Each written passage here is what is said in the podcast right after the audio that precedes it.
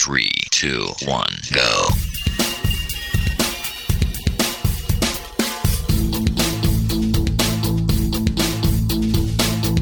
Enredando, la informática que se escucha.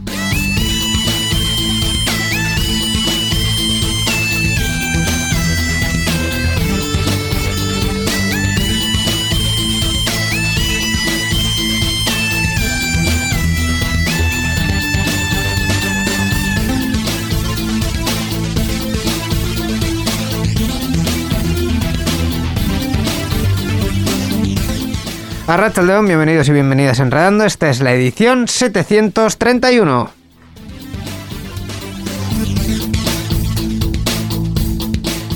Una edición que Miquel Carmona, la presentación la voy a hacer así, pim pam, pim pum, porque la verdad es que tenemos un pelotazo del que hablar tremendo. Semana Santa. No sé, se- Semana Santa ha sido lo de menos. Ha, llegado, ha llegado eh, Móvil el domingo de Ramos y ha dicho, vais a hablar de mí, sí o sí. Jesucristo, un Mindundi comparado conmigo. Así que Bueno, va- bueno. vamos a ir aligerando con esos, con esos temas, básicamente para poder hablar largo y tendido del, del asunto, porque es que ha sido el asunto de esta, de esta pasada semana. Pero tenemos secciones, te- seguimos teniendo nuestras secciones de videojuegos y el mundo podcast. Esas tienen su huequito, ¿eh? esas no, no las podemos dejar, ¿eh? Eso es, vamos a empezar hablando ahorita mismo en unos segundos con Gaiska Carmona, luego vamos con Roberto con los podcasts, Sí. luego la noticia de Linux, que esa va a ser eh, La- sacrosanta, Esas. y después nos vamos con, con la con, Con la las- noticia, con la ¿no? noticia y con Borja Arbosa. Todo esto en esta edición de Enredando, de donde hablamos un poco bastante de tecnología y donde también os vamos a intentar entretener un ratito. Dicho todo esto, comenzamos. Participa con nosotros en Enredando. Envía tus mensajes al email oyentes@enredando.net o a través de nuestra página web en www.enredando.net. También estamos en Twitter. Sigue al usuario Enredadores. Esperamos tus comentarios.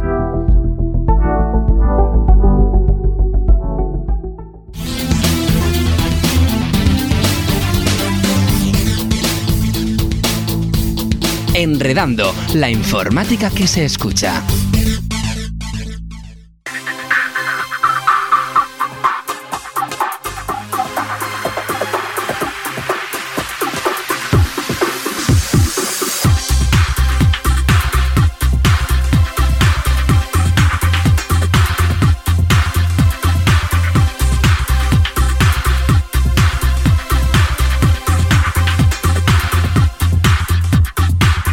Continuamos en Enredando dando el primer eh, acelerón al programa y vamos con eh, la sección de videojuegos que, bueno, Miquel, eh, supongo que habrás hecho ya los deberes, estarás preparadísimo para eh, cualquier juego, tendrás todas las consolas, ¿verdad? Em, em, de- eh, no.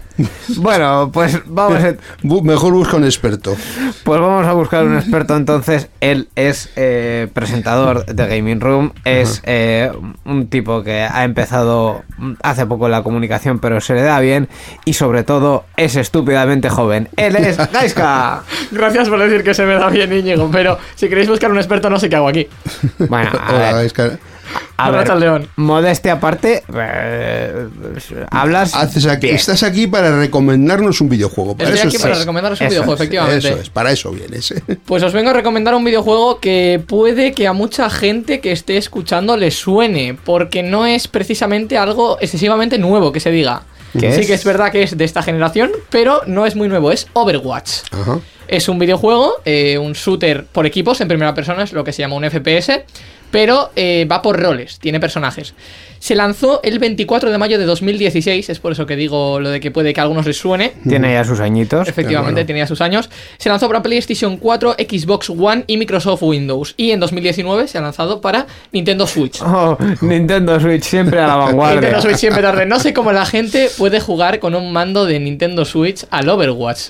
La verdad, o sea. Bueno, a ver. eh, ¿Sabes como- de sobra cuáles son mis peleas constantes con el mando de la Switch? Como, como lo haces en Play 4 y en Xbox. No, esos mandos son bastante más ergonómicos. Bueno, Do- con, dos Joy-Cons y, y un No, palo en medio no, puedo hacer con, mucha no, cosa. con los Joy-Cons no, pero bueno, te compras un mando pro y Eso con, sí. eso, y con eso vas para adelante, ¿no? Eso sí, yo tengo una pregunta para ti. Dime. ¿Cómo Tú al Super Smash Bros. ¿con qué mando jugarías? Yo al Super Smash Bros. jugaría con un mando pro si supiese jugar al Super Smash ¿Qué Bros. es un mando pro? El mando pro es el mando de la Switch que tiene forma de un mando normal. El bueno. No. Al Super Smash Bros. se juega con un mando de la GameCube. Bueno, a de ver. la GameCube. Si te pones purista. Sí, sí, sí, Pero sí, vamos, sí, yo sí, sí. eh, ahí discrepo. Yo creo Yo, que no hace falta. yo- yo ya me he perdido, o sea que no. La GameCube es una consola muy antigua que yo no he llegado a conocer, que no he usado nunca, Muy pero. antigua, muy antigua. Te meto dos palos y medio. La GameCube, la GameCube. ¿Qué pasa, Ñigo? ¿Tú también eres antiguo? sí. Puede que sí. Pues eres es de mi generación, te recuerdo, O sea, ¿eh? Yo soy del año, en el- de, dos años mayor de, de cuando salió la Nintendo 64 y la GameCube, que creo que salió en 2000, 2001 por ahí. eh, Eso es antiguo, Íñigo. Estamos hablando del Overwatch que es de 2016.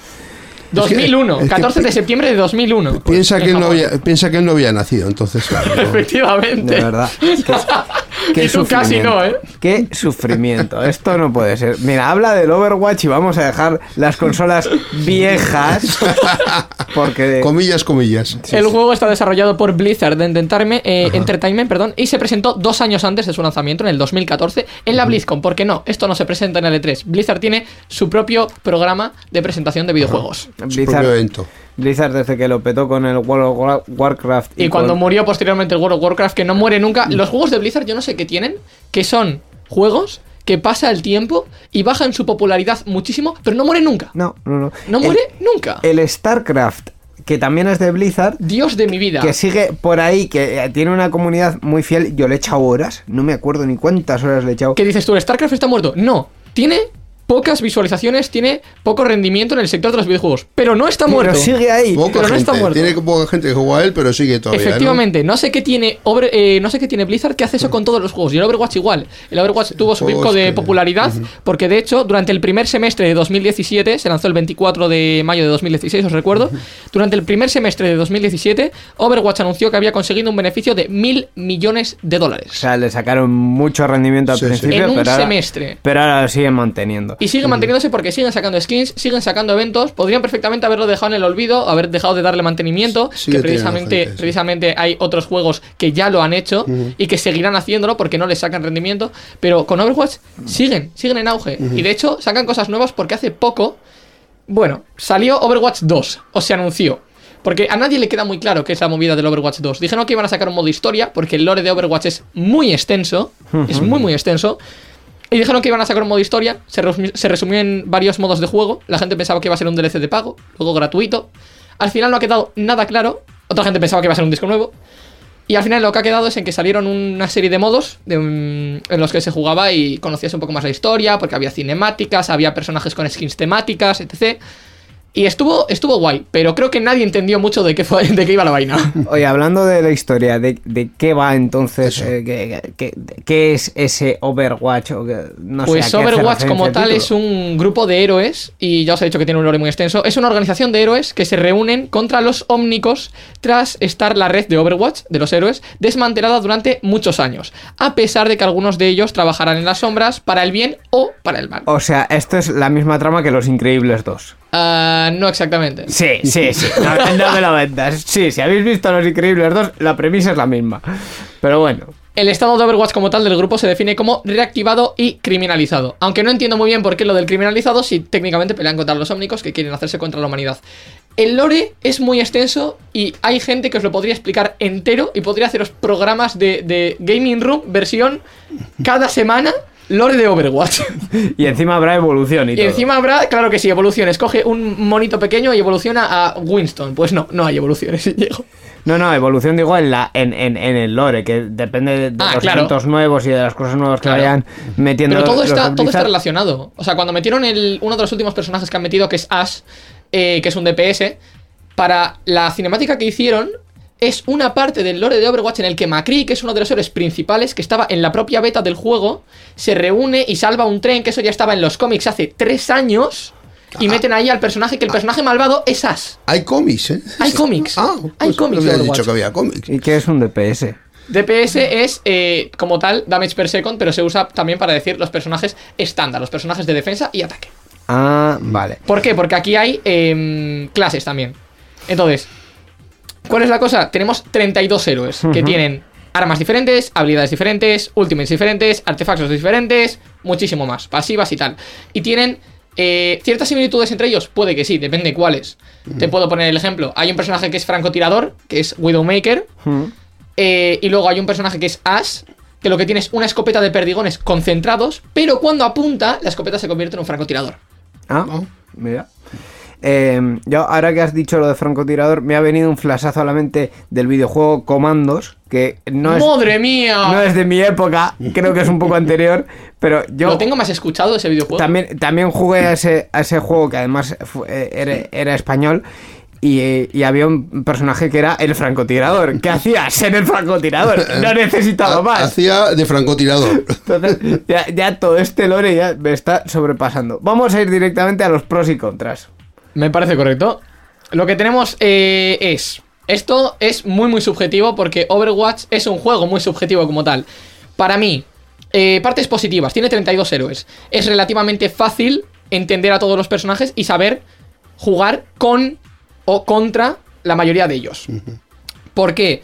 Porque siempre tendrás personajes que tienen su daño basado en tiempo, tienen un ataque en específico o habilidades que son eh, difíciles de usar. Pero ¿cuál es la otra, otra de las cosas buenas? Que tienes muchos héroes donde elegir, así que posiblemente te sientas identificado con alguno, o tengas alguno favorito, o se te dé bien simplemente jugar con alguno de ellos. Y tiene niveles de dificultad. Los héroes que tienen inferior nivel de dificultad son más fáciles de usar, pero son menos relevantes en un equipo. Y cuanto mayor el nivel de dificultad, mayores son las... eh, o sea, mayor es la dificultad, mayor es la dificultad de hacerte jugadas muy épicas, pero en el momento en el que tienes un momento idóneo, la jugada que te haces es monumental para la partida y puede definir una partida esa jugada. Hay un personaje que es Genji, que es un ninja, que tira tres shurikens. Los shurikens tardan en llegar al objetivo. Ese es el ataque principal que tira los tres juntos. Secundario, los tira separados. Y tiene unas habilidades de dash, tiene muchísima movilidad ese personaje. Pero es un personaje muy, muy difícil de utilizar. ¿Cuál es la parte positiva de ese personaje? Cuando cargas la ultimate, con la ultimate te puedes, te puedes hacer el equipo enemigo entero. Entero. Entonces, cuanto mayor nivel de dificultad, mayores son eh, las. O sea, más importantes son las jugadas que te puedes hacer. Cuanto menor nivel de dificultad, más fácil para introducir a una persona al juego. Porque es un muy buen juego, en mi opinión, para introducir a la gente a los FPS. Precisamente por la cantidad de personajes. Si tú vienes de un Call of Duty y vienes de un shooter normal, pues puedes coger a Soldado 76, que es un pavo que tiene un fusil. Y la ultimate es que tienes auto-aim. Pues sí. Y tiene curación propia y tiene velocidad. Entonces es un personaje muy estable. Es un personaje muy fácil para empezar. La mayoría de gente que empieza. Si yo ahora mismo cojo. Íñigo, ¿has jugado alguna vez al Overwatch? No. Vale, pues si yo ahora mismo te digo de jugar al Overwatch y te digo, eh, venga, vamos a jugar a Overwatch para que lo pruebes. Hmm. El primer personaje que te voy a poner no va a ser Junkrat, por ejemplo, que es un personaje que tira minas y tienes que saber calcular que la gente que mina a Junkrat como yo lo que hace es directamente mira hacia arriba antes de disparar para que la mina llegue más lejos. O sea, lo haces instintivo. No te voy a poner Junkrat para jugar, te voy a poner Soldado. Porque es un personaje relativamente fácil para que te introduzcas al juego. Y una vez lo has pillado, vas viendo otros que tienen similitudes, un pavo que tiene escopetas dobles, un pavo que tiene una pistola, y ya de ahí puedes pasar a personajes con magia, con diferentes ataques, healers, tanques, porque hay cuatro roles como tal. Tienes healer, que está constantemente detrás del equipo, tanque, que está constantemente delante del equipo para tragarse el daño. El healer y el tanque son los dos compatibles. Y luego tienes los DPS, que son un poco más independientes, que pueden ir más por su cuenta. Tienes de ataque y defensa, pero en verdad da igual cómo los uses por mucho que te los clasifiquen. Eh, y luego otra de- el último punto positivo que pongo ya son las competiciones, que hay mucha competición de Overwatch. Pero claro, esto también tiene puntos negativos. Es un juego muy difícil de masterizar, por mucho que sea muy fácil de entender, porque tiene muchos héroes y porque es muy difícil saber en qué momento jugar, contra qué personaje, con qué personaje. Los combos son muy difíciles de hacer. Aparte, se depende mucho del equipo y del matchup. Hay mucha gente que no juega Overwatch salvo, salvo que tenga con quién jugar. Porque el matchup es el- la combinación de personajes de tu equipo Sí. o del equipo enemigo. Eh, el matchup puede ser crucial en un mapa en, en específico. Y dependes mucho de lo que hagan tu equipo. Porque si tú eres una persona que mainea un healer, que suele jugar un healer, eh, si los compañeros con los que te tocan van a su bola, pues no vas a poder hacer nada. Por ejemplo. Entonces, es depende del rol que tengas. Y por último, porque hay mucha competitividad. O sea, hay mucha gente que quiere ir a ganar a toda costa y, como ya he dicho, dependes mucho del equipo. Así que es muy difícil tener eso en cuenta. Ay, la comunidad. Sí, en fin. Eh, y no es comunidad excesivamente tóxica, pero mm, a lo largo de los años ha ido decayendo. eh, eh, bueno, eh, una nota nos vas a poner hoy. Sabes que no. Oh, bueno, pues nada, eh, te vamos a tener que despedir sin nota, pero sí. Pero al Lore le pongo un 10. Ah, mira, pues una nota le hemos sacado. Eh, pero también mm, te despedimos con, con una fecha, que es eh, dentro de un mes que vuelves a hablar de videojuegos. Aquí Hasta la estaré. próxima, Gaiska. Hasta la próxima. Agur. La informática que se escucha.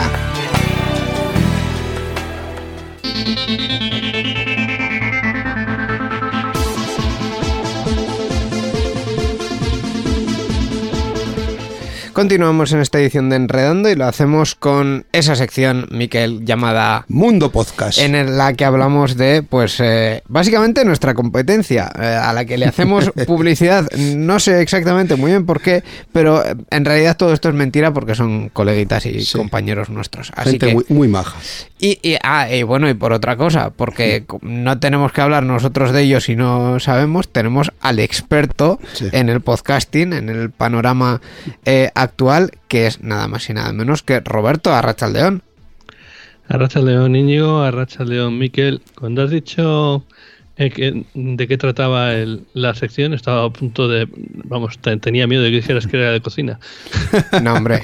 eh, Hola Roberto, ¿qué tal? Bueno, si quieres hablar de recetas, yo tampoco te lo voy a censurar, pero... No, no, ahí no tengo nada que ya, ya hablamos de un podcast de cocina, me suena o no, o no? Estaría bien, estaría bien traer uno. a uno algún día. No, no, pues hoy no, hoy no vamos a hablar de. Vamos a hablar de podcast y vamos a hablar de música. Ajá, uh, qué bien. Me gusta, me gusta. Sí, porque hemos traído ya aquí podcast de tecnología, hemos traído podcast de, de, de, bueno, pues de cómics, eh, de muchas de muchas cosas, pero no habíamos traído nada que tuviese que ver con directamente con la música, ¿verdad? No, Sí, sí, creo que no. creo que no. efectivamente. Mm. Y el podcast de hoy, además, es un podcast eh, que eh, la, la persona que lo realiza, eh, pues ama profundamente la radio.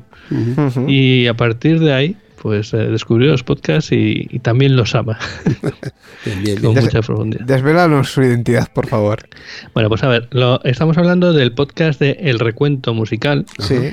Y eh, la persona que está detrás de este podcast es Margot Martín. Oh. Que a lo mejor a algunos de nuestros oyentes le puede sonar el nombre porque Margot antes estaba en, en la radio. Sí, de hecho, tengo una anécdota sobre Margot. En unas JPod, la, la voy a contar con tu permiso, Roberto, porque soy un, un yayo en, en el fondo. Sí, Eh, sí. Eh, en unas JPod, eh, que son las jornadas españolas de, de podcasting, eh, que creo que fueron en Málaga hace ya unos cuantos años, cuando se podían hacer eventos y esas No, cosas. no digas cuántos, no digas cuántos. Pues creo que fue 2016, 17, por Madre ahí. mía. Eh, eh, estuve viendo su podcast en directo, que allí se hacen unos, unos cuantos.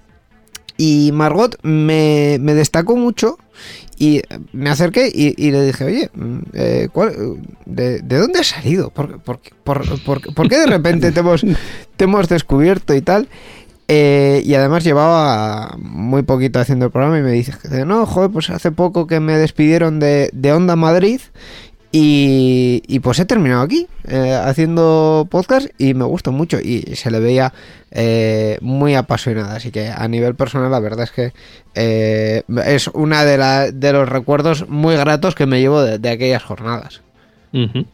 Sí, pues sí, exactamente. Como tú dices, Margot, antes de, meterse en los podcasts, trabajaba en un, radio hasta que decidieron prescindir de ella eh, dentro de, unos, eh, de uno de esos recortes brutales que, que trajo la crisis. Y eh, en, en esa radio, de la, a la que ha dedicado algunos episodios, eh, ella lo que hacía era eso, pues un programa de recortes, ¿no? Y bueno, los podcasts fueron un poco su refugio. Y aquí vino a hacer un podcast que era muy parecido a eso. Y era muy gracioso porque los que hacíamos podcast nunca nadie nos había cogido trozos en nuestro podcast. Bueno, disculpa, disculpa, tengo que volver a levantar la mano. Eso no es cierto, eso no es cierto. Déjame, déjame acabar la frase. Perdón. Nunca nadie había cogido trozos de nuestros podcasts con tanta gracia Ah, y ah, tanto bueno. a la hora de, juntarlos y hacer un programa con ellos. Bueno, tengo que discrepar otra vez, porque, porque igual hay algunos aludidos que en el futuro eh, vendrán por aquí que, que pueden decir cosas. O sea, ha, ha habido grandes podcasts de, de zapping, eh, pero bueno, yo creo que eso es comentario para otro día, porque sé que vamos a hablar de, de una persona concreta, así que eso es comentario para otro día. Os dejo ahí el, el spoiler. Pero bueno, sí, sí que es cierto que el recuento tenía mucha gracia. Mm, Sí, y Margot tiene, eh, le da una personalidad muy especial. Y bueno, el caso es que en cierto momento eh, Margot eh, empieza a hacer un tipo de programa dedicado a una canción en particular, ¿vale? Esos programas de recortes, pues salió, sacó unos episodios especiales. El primero de ellos, el 15 de septiembre de 2016, ha pasado ya un poco de tiempo, dedicado a Every Breath You Take de The Police. ¿Y qué tiene de especial? Pues que en ese episodio, eh, y en todos los que luego vendrían y que conformarían el recuento musical, pues se centraba en una canción de un grupo, o de, de, una- de un artista en particular. En- había apuntado en el guion clásico, vamos, me refiero a, a clásicos de, de los 80, los 70, los 60, el tipo de música que vive en nuestros recuerdos, ¿no? Y lo que hace Margot con esa canción es silvanar una historia con eh, sus sonidos para contarnos pues las anécdotas, las razones que llevaron a, la creación de esa canción, los personajes que se movieron alrededor, pues todo en general lo que, lo que rodea ese tema, ¿no? Y otra cosa que hace es al final del programa poner un mix en el que se va oyendo la canción, pero va eh, pues poniendo trocitos de distintas versiones de, de distintos intérpretes que la han reproducido la misma canción a lo largo del tiempo. Y bueno, eh, esa es mm, la, el tipo de, de podcast del que estamos hablando. Margot se las apaña para sacar el podcast pues como una o dos veces al mes. eh, y más bien dos veces al mes. Sí. Y si tengo que re- recomendaros algunos episodios para, para que escuchéis, bueno, pues de momento, eh, en principio, os recomendaría el de Every Breath You Take, eh, que es el primero, pues porque, eh, porque me gusta mucho de Police, para empezar. Y porque, bueno, pues veis cómo, cómo empezó este, este formato. Y luego, eh, más episodios que pueden ser interesantes, por ejemplo, está el de Santa Claus is Coming to Town, Eso suena navideño. Obviamente es un especial de Navidad Ajá. y no es el primero que, que dedica a, a la Navidad, a canciones navideñas, obviamente sacados en, en- en las fechas, en las fechas adecuadas. Cuando toca. Otro que también, perdón, Cuando dime toca, ahí. sí. Claro, claro. Otro que también está muy bien es Rock and Roll parte 2. No sé si os suena esa canción. No, la verdad que no. No, no. Si os hablo del Joker bajando unas escaleras, Sí, así como haciendo un bailecito y como tal. haciendo un bailecito. Es- Esa es la canción que suena en la película y que tan popular se hizo con, con la película. Y Margot, por ejemplo, en ese episodio nos cuenta la sórdida historia que hay por detrás, porque el mm, intérprete y, y autor de la canción, eh, bueno, pues era un personaje, eh, ciertamente. Así Sí, que bueno, es un episodio Algo muy- siniestro así, o el personaje, digo. Creo que había. eh, no sé si había incluso asesinatos por medio y desde luego él estaba en la cárcel. Madre mía. Sí, sí, es, eh, ya te digo, es un episodio interesante de escuchar por toda la historia que hay por detrás. Y luego, pues por ejemplo, otro episodio también precioso es el de Over the Rainbow, la famosa canción de, del Mago de Oz, eh, que bueno, pues podéis imaginar que a lo largo del tiempo ha sido interpretada por muchísimos eh, intérpretes. Sí, sí. Pues eh, hemos hecho un buen repaso de, de esos episodios eh, míticos. La verdad es que Sí. los títulos de las canciones muy interesantes. Pero queremos saber dónde está, dónde podemos escuchar este podcast. Bueno, eh, Margot, como buena profesional del podcasting, que es ya a estas alturas, se ha encargado de que su podcast sea muy fácil de encontrar y si ponéis en, en Google recuento musical vais a encontrarlo en todas las plataformas habituales de podcast Ajá. o en el programa que utilices normalmente para escuchar podcast pues también lo vas a encontrar pero si aún así necesitas más puedes ir a, a su, a su web que es que suene la bocina.com. Y bueno, en Twitter también, también la puedes encontrar como el recuento. Sí, la verdad es que es eh, muy fácil de, de encontrarlo. Yo pensaba que con esas palabras tan genéricas, recuento musical, Sí. habría alguien más eh, usurpándole el primer puesto de Google, pero no, no, no. Mm. Ahí está. Está bien sí. Está muy bien posicionada, así Ajá. que...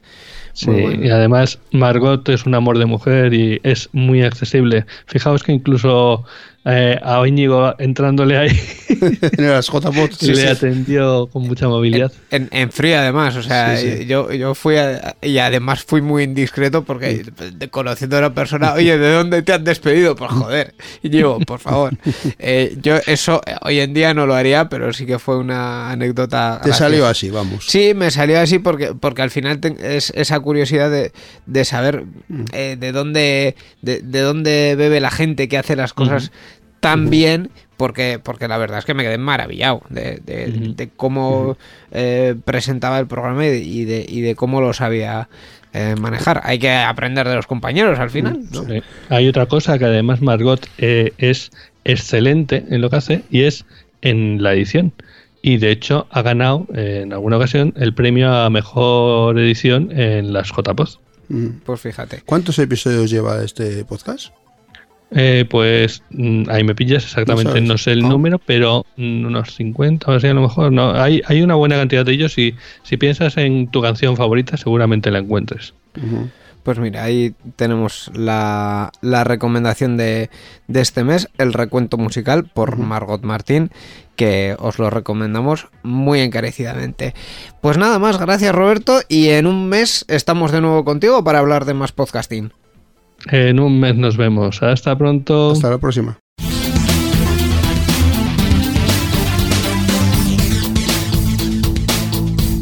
Enredando, la informática que se escucha.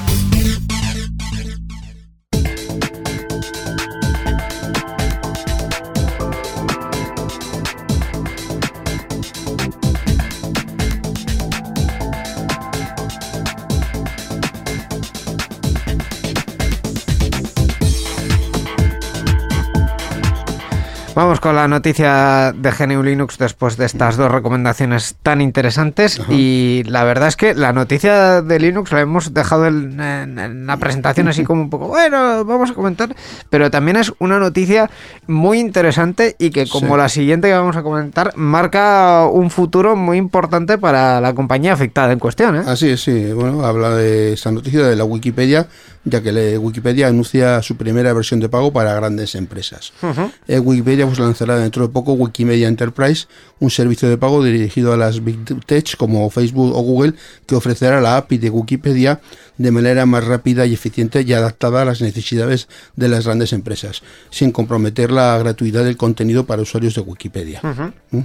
Hasta ahora el uso del API y el alojamiento del contenido se hacía de manera pasiva y a, tra- a través de los voluntarios sin ningún tipo de accesoria por parte de Wikipedia a las empresas, que se debían notar de los equipos y recursos especializados en gestionar la información de Wikipedia.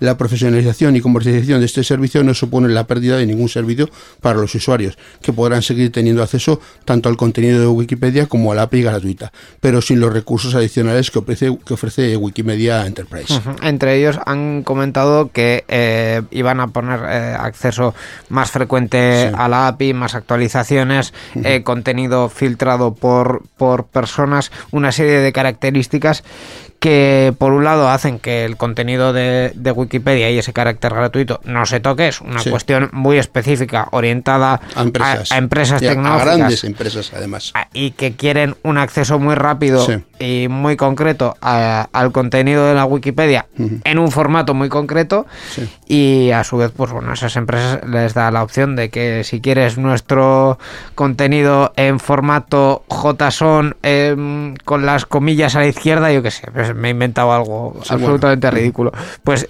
te lo, te lo puede dar porque tú le pagas a, a Wikimedia y, y ellos te, Sí. lo, te lo ponen de esa forma. Sí, sí. Bueno, pues la, la página de, de todo esto es enterprise.wikimedia.com. Eso es es, para- van a, por- van a presentar este, este servicio. para ver eh, cuáles son Sí, las los condiciones y todo eso, sí. concretos. Además han dicho que, que, bueno, al final eh, para el futuro Wikipedia va a necesitar eh, más recursos y que es una forma de, Sí. de valerse de recursos para garantizar la autofinanciación de los contenidos de la enciclopedia y Sí, mantener sí. su Y independencia. sin tener que meter publicidad ni nada por el estilo. Lo cual, eh, sinceramente, a mí me parece muy bien y un sistema muy interesante para que Wikipedia siga, siga adelante. Ajá. Así que, bravo por ello. Sí. Y bravo también por el club, que es el que nos trae en esta ocasión, como habitualmente, la noticia sobre GNU Para el Linux. que no lo sepa, el club es la Asociación en Vizcaya de Usuarios de GNU Linux que se dedica a promover el uso de software libre tanto en el ámbito público como en las empresas y usuarios particulares. Y voy a decir la página web, latina z. La informática que se escucha.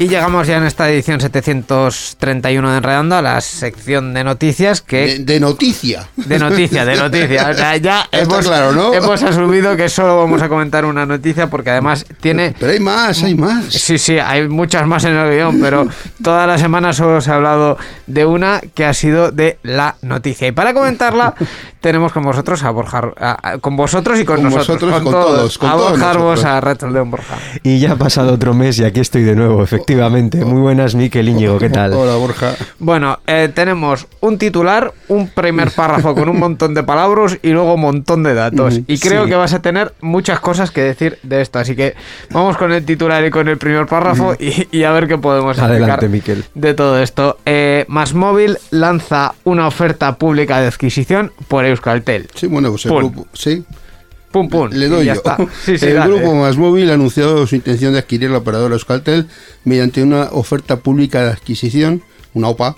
Buscan hacerse con el 100% de las acciones de la operadora vasca mediante esta oferta, ofreciendo una cantidad de aproximadamente 2.000 millones de euros por la compañía.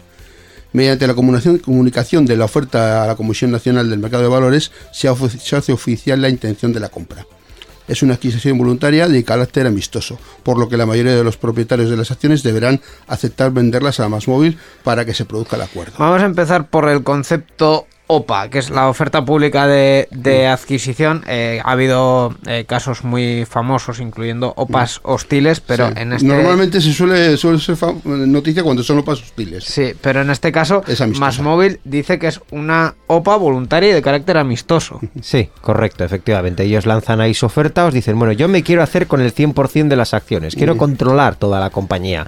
Bueno, el, el conglomerado más móvil, que si explicamos todas las empresas que hay detrás, realmente tampoco es más móvil la va a comprar, es una sociedad creada al efecto. Es Kaisho Telecom SAU, Que a su vez está participada por otra, que a su vez por, por más móvil, que a su vez a más móvil está participada por otra y luego otra Sí, a otra por otra. Hay- Bueno, hay un buen lo que es un, holding, un grupo empresarial como se les conoce popularmente. Lo importante, ¿qué hacen? Presentan una oferta pública, en este caso, como ha mencionado Miquel, a la Comisión Nacional del Mercado de Valores, con todas sus condiciones. Lo que quieren es hacerse con el 100% de, los, de las acciones y para eso el 100% de los accionistas tienen que decir, vale, me ofrecen un precio de tanto por acción, que no sé si son 11, 11 euros. 11 A- a esto- aproximadamente a euros íbamos, por sí. cada acción que yo tenga.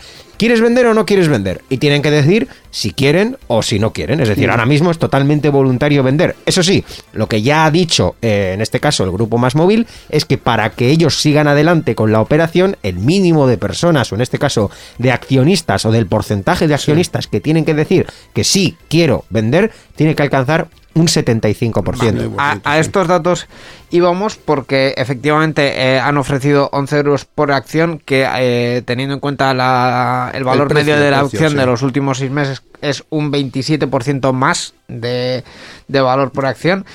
Y eh, ya han anunciado que cuentan con el eh, con más del 52% eh, ahí rozando el 52%, 52 y poco, sí. del apoyo del capital de Euskaltel. Eh, hay tres empresas que tienen eh, en, en sus manos este 52%, que son el Grupo Alba, Cuchabank y Cegona. Cegona es la que tiene más accionariado, que tiene alrededor del 21% y es, digamos, la más conocida, porque sabíamos que un poco que entraba Euskaltel eh, con intenciones de sanearla y venderla como, como así eh, van a hacer. Y estos tres han firmado acuerdos irrevocables de venta. O sea, se entiende que eh, Masmóvil ya tiene este 52% asegurado, ¿no? Sí. sí, esa es la idea, que ellos ya han dicho que, que sí, que vale, que para adelante. Por un poco de referencias, tenemos aquí, lo, lo, lo puedes mirar tú El también, Íñigo, accionariado. el accionariado repartido en capital, es decir, Cegona tiene un 21,44, Cuchabán más o menos un 20, la Fundación BBK también casi llega a un 20, la Corporación Alba que has mencionado tiene un 11 y a partir de ahí hay una amalgama de unos 6 accionistas que rondan entre un 5 y un 3%. Entonces, si entre todos ellos hacemos esa suma mágica del 75% para arriba, esa oferta pública de adquisición se hará realidad y eh, Más Móvil se llevará pues el porcentaje de acciones que finalmente le hayan querido vender los que hayan dicho que sí. Claro, eh, aquí hay varias, varias Esto es como un cuestiones. crowdfunding, hay que llegar al objetivo. Sí, sí, sí. Aquí hay varias cuestiones. Una de ellas es eh, los, los primero las palabras, lo que se ha dicho sobre esta operación, y luego los compromisos. Vamos con los compromisos porque es mucho más fácil. En el documento del anuncio previo, Masmóvil ha puesto una serie de compromisos sobre la mesa y uno de ellos eh, es que no se va a hacer un ERE en Euskaltel. En el- entendemos Euskaltel como el grupo Euskaltel, como todas Sí. las eh, empresas que, que lo empresas o marcas que lo conforman en los próximos cinco años. Entonces, el mantenimiento del empleo en los próximos cinco años diríamos que está eh, garantizado. Además, se comprometen a priorizar el despliegue del 5G y a llevar a cabo eh, el cambio, digamos, a, a la FTTH La fibra óptica. sí. en, Sí. en- Hasta el hogar. de- Eso es, dentro de la estructura del, Sí. del grupo Euskaltel y a estudiar lo que Euskaltel ya dijo cuando anunció que iba a cambiar a FTTH, que era crear una nueva sociedad participada por Euskaltel Sí. para gestionar Eso solo la infraestructura. Lo comentamos en Enredando, si no recuerdo mal. Es- sí. Eso lo comentamos En en. Enredando, efectivamente. Sí. A no Eh, cambiar el nombre, mantener la marca Euskaltel un mínimo de 5 años y pasado ese tiempo, si lo quieren ya definitivamente cambiar, necesitará el voto favorable del 90% del accionariado. Es decir, que, que en principio ellos tienen intención de seguir operando bajo esa marca y no, al menos a corto plazo, cargársela. Claro, aquí eh, podemos eh, vislumbrar varios futuros. Por ejemplo, mira, Mantener domicilio social en Euskadi, que eso es importante también, eso es a efectos de impuestos, ah, quizá no del todo porque ya pasándose unas cantidades por tema fiscal, cuando pasas los 7 millones de euros de facturación, realmente solo tributas aquí lo que generas aquí. Es una Sí. cosa del, del concierto vasco, ya sabéis, de nuestras sí, haciendas, sí. con la estatal y tal. O sea, no es tan importante, pero bueno, si no tuviera el beneficio fiscal en Euskadi, entonces ya... Claro, no, no, si, sí. si no generas los 7 millones de euros o más aquí por lo menos, pues, pues lo llevas un poco, Sí. un poco justo. Pero la, la tributación depende también de, como digo, de ese nivel de ingresos y en el caso de Euskaltel, pues tener el domicilio social puede ser importante. y, todavía. luego, y luego esos cuatro requisitos que, que decíamos eh, que son más tecnológicos. A- primero el, el laboral, que yo creo que es uno de los más importantes. Al final el grupo Euskaltel eh, genera mucho trabajo en Euskadi, en Galicia y en, Asturias. Y a seguir con los despliegues de 5G y, de fibra y a, digamos, dividir esa parte de, infraestructura.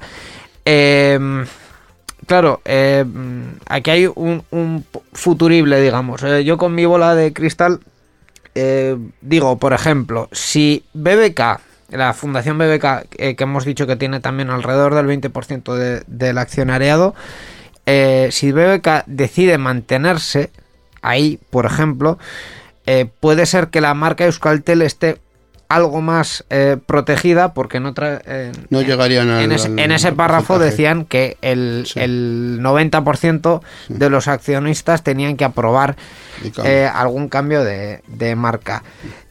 Más móvil, lo primero que ha dicho es, bueno, a ver, veamos lo que hemos hecho eh, con el resto de, de marcas. A mí hay una cuestión que, antes de entrar en eso, hay una- a mí hay una cuestión del grupo más móvil que me perturba mucho, que es que eh, tienen siete marcas y quieren más. Es decir, Más Móvil tiene ahora mismo bajo su paraguas el propio Más Móvil, Yoigo, Pepefon, eh, Levara, Yamaya y Laika Mobile y WUK, que también es eh, una marca suya de reciente creación en convenio con Dominion, la empresa de, de ingeniería de Bilbao. Entonces, eh, la pregunta es, ¿cuál es la estrategia de, de Móvil a nivel corporativo para eh, llevarse a su mochila cuatro marcas más? Porque estamos hablando de Euskaltel, de R, de Telecable y de Virgin Telco, que sí. la ha creado Euskaltel hace muy poquito, hace menos de un año. Entonces, a partir de ahí, eh, en- el interés en Euskaltel lo entiendo, pero en aumentar todavía más el portfolio, simplemente por aumentar, Pues fíjate que de las que has mencionado, yo la única que me, que me cargaría, por así decirlo, sería Virgin Telco, porque mm, en realidad, si Virgin Telco existiera era por una razón, que es que Euskaltel, R y Telecable tenían un, un arraigo territorial importante, Sí. es decir, no imaginas vender el mismo servicio con otra marca en ese sitio, Sí. porque precisamente esa es la gracia Sí, de, o sea, decir, que, que tiene. El caso de Virgin Telco es una marca que lleva un año ahí y que únicamente se hizo para vender lo que hacían estas empresas fuera, Fuera de su de su territorio. territorio, y para eso, en sí. Más móvil ya tiene las que con las que lleva marcas. trabajando como como Tiene- tiene muchas como yo, como sí, eso Pepefon es, que has sí, sí. mencionado o a la propia más móvil como Mm, marca. Entonces, esa, mm, dejando a un lado compromisos a lo mejor que hubiera asumido con una marca que sí que es muy reconocible a nivel mundial, que es Virgin. Sí, pero bueno, eh, yo creo que ahí la marca de Richard Branson no, no va a tener pff, no va a tener ningún, ningún peso en el sentido de que lo que tú estás buscando o lo que entiendo que está buscando más móvil es eh, un poco eh, solucionar el problema GUC, porque en, en GUC han puesto mucho dinero y Mucha han puesto publicidad y marketing, mucha sí. publicidad y Al han puesto visto. mucha infraestructura, pero no hay tanto cliente. No han atraído, eh, no, no han conseguido ser una competencia directa de Euskaltel, diciéndolo claro. Entonces, eh, van a comprar Euskaltel, yo creo, para, para, para eso, para al final tener el mercado vasco, tener una presencia importante en el mercado vasco. Sí. Eh, hablamos del mercado vasco porque es lo que nosotros eh, más o menos, bueno, conocemos nativamente, digamos, ¿no? Lo que hay en, en Galicia. Yo sí sé que en, que en Galicia, en muchos sitios, el, eh, el único operador que, que hay en muchos eh, caseríos perdidos de la mano de Dios es R. Entonces, En Galicia caseríos. bueno, caseríos. Lo eh, que sea es equivalente. rurales y... Sí, que- Vivienda unifamiliar en entorno rural. Ay, Vivienda unifamiliar en a tomar por culo en el monte. ¿Vale? ah, Es- es- en ese vale, concepto, es que caserío. eh, R muchas veces es, es el único que llega, Sí. porque es el que eh, tuvo ese trabajo de, de- de echar el cable, digamos. Esa inversión pública, quieres decir, en infraestructura. Sí, como Euskaltel al principio. No sé, no sé si pública o privada. En el caso de Escaltel ya sabemos que fue pública. En el, en el caso de Euskaltel, sí. Yo sospecho en R también. Eh, probablemente. Ahí hay. eh, claro, está la cuestión de más móvil. Es decir, que van a reducir su portfolio de marcas por alguna parte o van a ser grupo más móvil 11 marcas siguiendo todas para adelante. Bueno. Está claro que si se hace la competencia a sí mismo, menudo problema, pero Mm, Bueno, normalmente no sería tampoco un problema muy grande, porque al final, si te enfadas con uno, te vas a otra marca, resulta que son de lo sí, sí. pues Claro, mira, eh, eh, la empresa sigue ganando igual. Efectivamente. Efectivamente. Eh, luego eh, está la, la propia cuestión, eh, digamos, económica y política vasca. Eh, por un lado, Cuchabank, que está en el accionariado, eh, firma ese acuerdo irrevocable de venta y, en fin, eh, a pesar de que Cuchabank ahora mismo es una sociedad privada, eh, los partidos políticos, entre ellos eh, algunos partidos políticos, entre ellos EH Bildu y el Carrequín Podemos, han salido a decir que, que, bueno, que esto es un, digámoslo suave, un serio problema. Por no decir que, que, que la están cagando, vamos. Por otro lado, el gobierno Tampoco, vasco- tampoco es raro eh, que dentro de su ideario no, no vean con buenos ojos el hecho de que se venda una compañía privada que en su concepción era pública y Claro. que contó con una fuerte inversión pública. Por, por otro lado, el gobierno vasco dice que sin ningún problema, que esto va a eh, ayudar a competencia. a la- Están encantados, sí. Está- eh, sin, sin ningún Sí. problema. Sí, sí, sí, lo han dicho. El, el hecho es que eh, Euskaltel es una empresa que se crea en el año 96 con un fuerte con, con un acuerdo político entre el entre el PP y el No, concretamente el te has PNV. saltado un año, 3 de julio de 1995. Perdón, que en el cumplía 95. 25 años justo Eso el es. año pasado. eh, con un acuerdo político entre el PNV y el, y el PP y con mucho capital eh, público, porque eh, gran parte de lo que tenía Euskaltel hasta hace unos años era mm, una red en la que en las arquetas ponía el sello del gobierno vasco. Sí, efectivamente. Entonces, eh, y de hecho, digo más, eh, en algunos sitios las cabinas telefónicas que había, eh, increíblemente, creo recordar que en Yodio alguna cabina telefónica había de Euskaltel. O sea, eh, imaginaos a cuánto llegó la, la cuestión. Claro, perder ahora mismo todo eso a pesar de que el grupo Más Móvil se compromete en los próximos cinco años a A mantener... el empleo y la sede social no está mal tal y como están las cosas. Sí, O sea, vale, bueno. mm, Pero- ¿Qué habrían hecho otros inversores? pero solo son cinco años. Bueno, a lo Quiero mejor decir- son los cinco años que importan. A lo mejor dentro de cinco años la cosa está como para quitarlos de todas formas o ya no como está hoy. Así que hoy en día y tal y como están las cosas, a ti si te garantizan el empleo de cinco años, yo creo que firmas. Si eres un Sí, gobernante, seguro. Porque es tu legislatura y parte la siguiente. Eh, sí, sí. Eh, Cuchabank, por cierto, también ha dicho que, que la cuestión es buenísima. Cuchabank tenemos que, que decir una, una cosa. Eh, Europa les ha metido mucha presión para, para salir de inversiones eh, Que no son de su... de empresas vascas en general. Eh, lo hizo, por ejemplo, uno de los casos más, más importantes que recuerdo, eh, si no estoy mal, eh, Informática de Euskadi, la participación que, que tenía, la vendió hace, hace tiempo. Creo recordar. Hay, que, hay que contar una cosa que Me tú no has dicho. un marrón que no, que en ese año no lo sé, así que- que 1900 si no es, mm, perdonadme. No, iba a decir, en ese año 1995, cuando se funda Euskaltel como, como empresa, la participación era gobierno vasco, un 40%, y las que por aquel entonces eran las tres cajas vascas, El controlaban el otro 60%. Y se gastaron pues un dinero que ya lo hemos mencionado, por aquel entonces 12.000 millones de pesetas en esa infraestructura de fibra óptica o ese primer intento de fibra óptica que ha llegado a nuestros días como esa HFC que ahora están intentando cambiar. Efectivamente.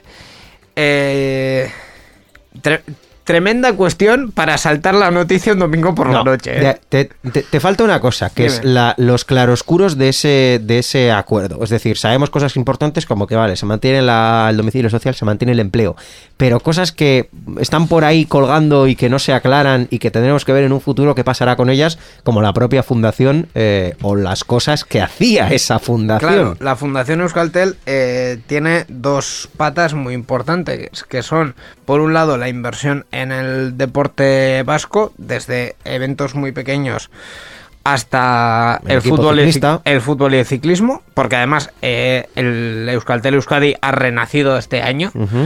Eh, y les ha costado mucho renacer, les ha costado mucho que, que Euskaltel vuelva a querer poner dinero, les ha costado mucho que Euskadi también vuelva a querer, a, a querer meterse en eso, a pesar de que creo recordar que ya había un equipo donde había patrocinio vasco.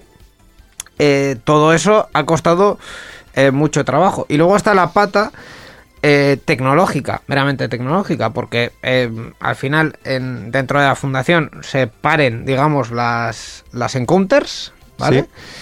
Y dentro de, de las encounters, pues, pues bueno, no es una cuestión tanto de dinero como de incentivar el, el tejido eh, laboral y, y tecnológico vasco a nivel más local y más y más pequeño. ¿Les interesará mantener la Euskal Encounter? ¿O seguir apostando por ello, seguir invirtiendo en ella? Esa es la pregunta que yo, me hago. hasta ahora Me da eh, igual que la haga Fundación Euskaltel, Fundación Más Móvil o Fundación Pachangueo. Yo, yo creo que, que la marca Encounter y la fundación merecería la pena. Si vas a hacer algo así, yo creo que merecería la pena mantenerla. Eh, el otro día, eh, aquí fuera de micrófonos, comentábamos un cambio muy curioso que ha hecho, eh, digamos, eh, la organización de las Encounter, que ha sido cambiar la Araba Encounter a mayo. Es, la Araba sí. Encounter 2020 se va a celebrar en, en el 2000 próximo mayo. 2021. 2021, perdón. Ya no sé ni en qué día- año Sí, vivo. porque ahora mismo... Se va a celebrar en 2021. Eh, o sea, en 2021 sí, en Sí, mayo. en mayo, ¿vale? en mayo. 2021. Entonces, Este eh, próximo mayo. Este sí. máximo mayo. mm, yo ahí vi un cambio y decían que para futuro querían mantenerse mantenerse ahí. Eh, van a es, es una de las, de las preguntas. Todo esto, es decir, el patrocinio de Euskaltel en los equipos vascos, el tema del ciclismo, las encounters, eh, diferentes convenios que tiene Euskaltel también con diferentes organismos. Estoy ah, pensando en CEBEC, por ejemplo, pero también hay otras eh, fundaciones y asociaciones pequeñas que tienen convenios un poco más ad hoc con Euskaltel para ciertas soluciones tecnológicas que si no es por la fundación no se pueden dar. Claro. Eh, ¿Todo eso se va a mantener? No lo sabemos. ahí hay una gran Claro. pregunta. O sea, una parte importante, evidentemente, son el empleo, vale, garantizado, cinco años, los impuestos, vale, también garantizados, el nombre de la marca, si es que eres un purista de ello, también está Hombre, garantizado. yo- yo creo que Pero luego marca- está eso que es la responsabilidad social corporativa, que toda empresa invierte una cantidad importante. Mm. Aquí, por ejemplo, en Vizcaya, también otra empresa que, que tiene ese nivel de inversión en la sociedad que pueda ser Petronor en determinados aspectos, Sí. o en deportes, o en, o en cosas que se hacen y tal, y que eso, pues lógicamente es un motor importante a la hora de, de- de- de ocio y de deporte y, de, y de desarrollo. Entonces, eso se mantiene, ahí se queda ese interrogante. Claro, eh, ni que sea eh, en el modelo Cuchabank, es decir, nos, nos inventamos una marca un poco más neutra y que por lo menos la fundación mantenga la marca Euskaltel. Yo creo que Euskaltel, eh, aunque sea simplemente por arraigo, es una marca que no es recomendable perder. Eh, otra cosa es que comercialmente se hayan hecho las cosas de una forma o de otra y que sea más fácil o más difícil recuperar un prestigio que yo no sé si, a la gente que trabaja en Euskaltel eh, lo percibirá así, pero yo creo que parte del prestigio sí se ha perdido en los últimos en los últimos años. Puede ser, también la gente Y porque y- lo ha visto menos, menos suyo ya, nunca mejor dicho, porque Claro. cuando esa participación pública se ha ido a la porra y ha salido a bolsa y ya es como mucho más mm, capitalista, digamos, o, Ya. o- o privado si quieres, ya no lo percibes como algo tan tuyo.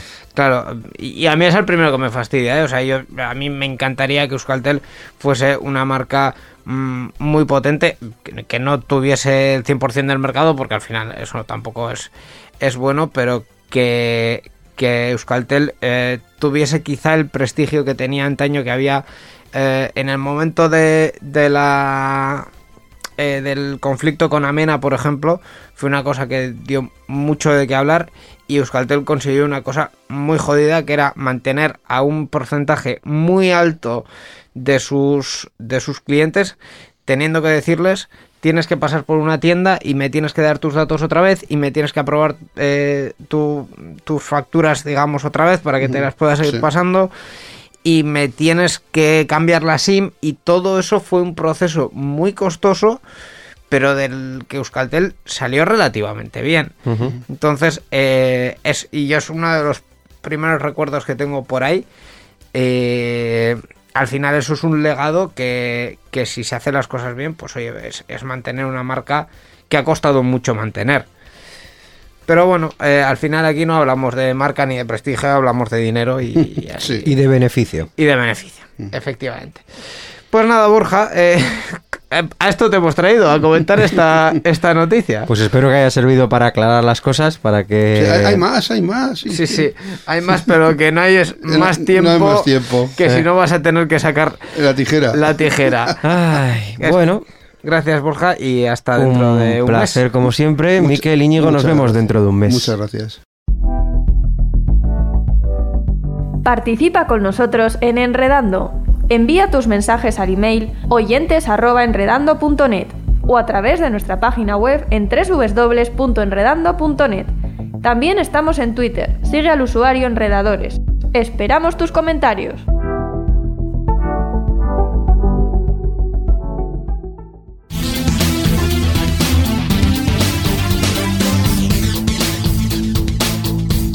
Enredando, la informática que se escucha.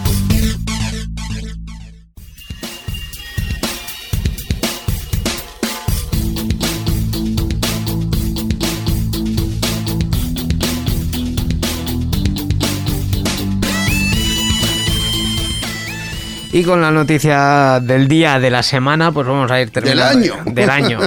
Puede ser, ¿eh? Puede ser. No, no descartaría que en el Sí. siguiente resumen del año eh, metiésemos esta noticia. Pues con esto terminamos este Enredando 731 en el que hemos hablado de, de- solo de cuatro cositas, del, del Overwatch que nos lo ha traído Gaiska, del recuento musical que nos lo ha traído Roberto y en el que pues hemos dado jabón vario y, Wikimedia, Wikimedia Enterprise y de, y de Euskaltel. y eso. No hemos hablado de nada más. A lo que ha dado tiempo. Y nos quedan dos cosas eh, Sí. que mencionar. Una de ellas es la música que ahora mismo está sonando, que es un track del que no tengo los datos, Miquel, así que me los puedes decir tú. Eh, bueno, este, este track es de la Araban Counter, eh, la edición 3. Sí. La canción es El Mago de Dur, algo Sí. así, no sé cómo se pronuncia, de H-O-U-O-R. Dur, creo que es. Dur, sí. Y el autor es nuestro querido Ned Barner, Ivo Morza. Sí, que también es el compositor de la sintonía sintonía, sí. principal de este programa. Es que tiene muchas músicas muy bonitas todas. Pues sí, la verdad que sí. Eso por un lado. Y por otro lado, ¿qué nos queda? Pues recordar la cuestión del Patreon. En patreon.com barra Digital subimos antes que en ningún otro sitio los programas ya eh, terminados de Enredando a una calidad estupendástica además, eh, es. fabulosa. Sí, sí. Eh, los podéis escuchar antes que nadie y también el contenido exclusivo que hacemos para los suscriptores de Patreon. Así ¿Cómo es. nos hacemos suscriptores de Patreon? Pues por dos euritos al mes a ese contenido de Enredando o si no por 5 euros a todo el contenido de Euskadi Digital Ajá. ahí en la web. En Y así nos ayudas a, a mantener esto en marcha. Efectivamente, que nos viene bastante bien. Patreon.com barra Euskadigital. Pues con esto ya nos vamos hasta dentro de dos semanas que volveremos, eh, esperemos con, que con noticias un poco más suavecitas, pero también Y, y- y más, más diferen- diferentes. y un eso, poquito eh, más variadas Eso. y con muchas cosas de las que hablar. Eh, gracias por escucharnos y hasta dentro de dos semanas a enredar con la tecnología. Agur. Agur.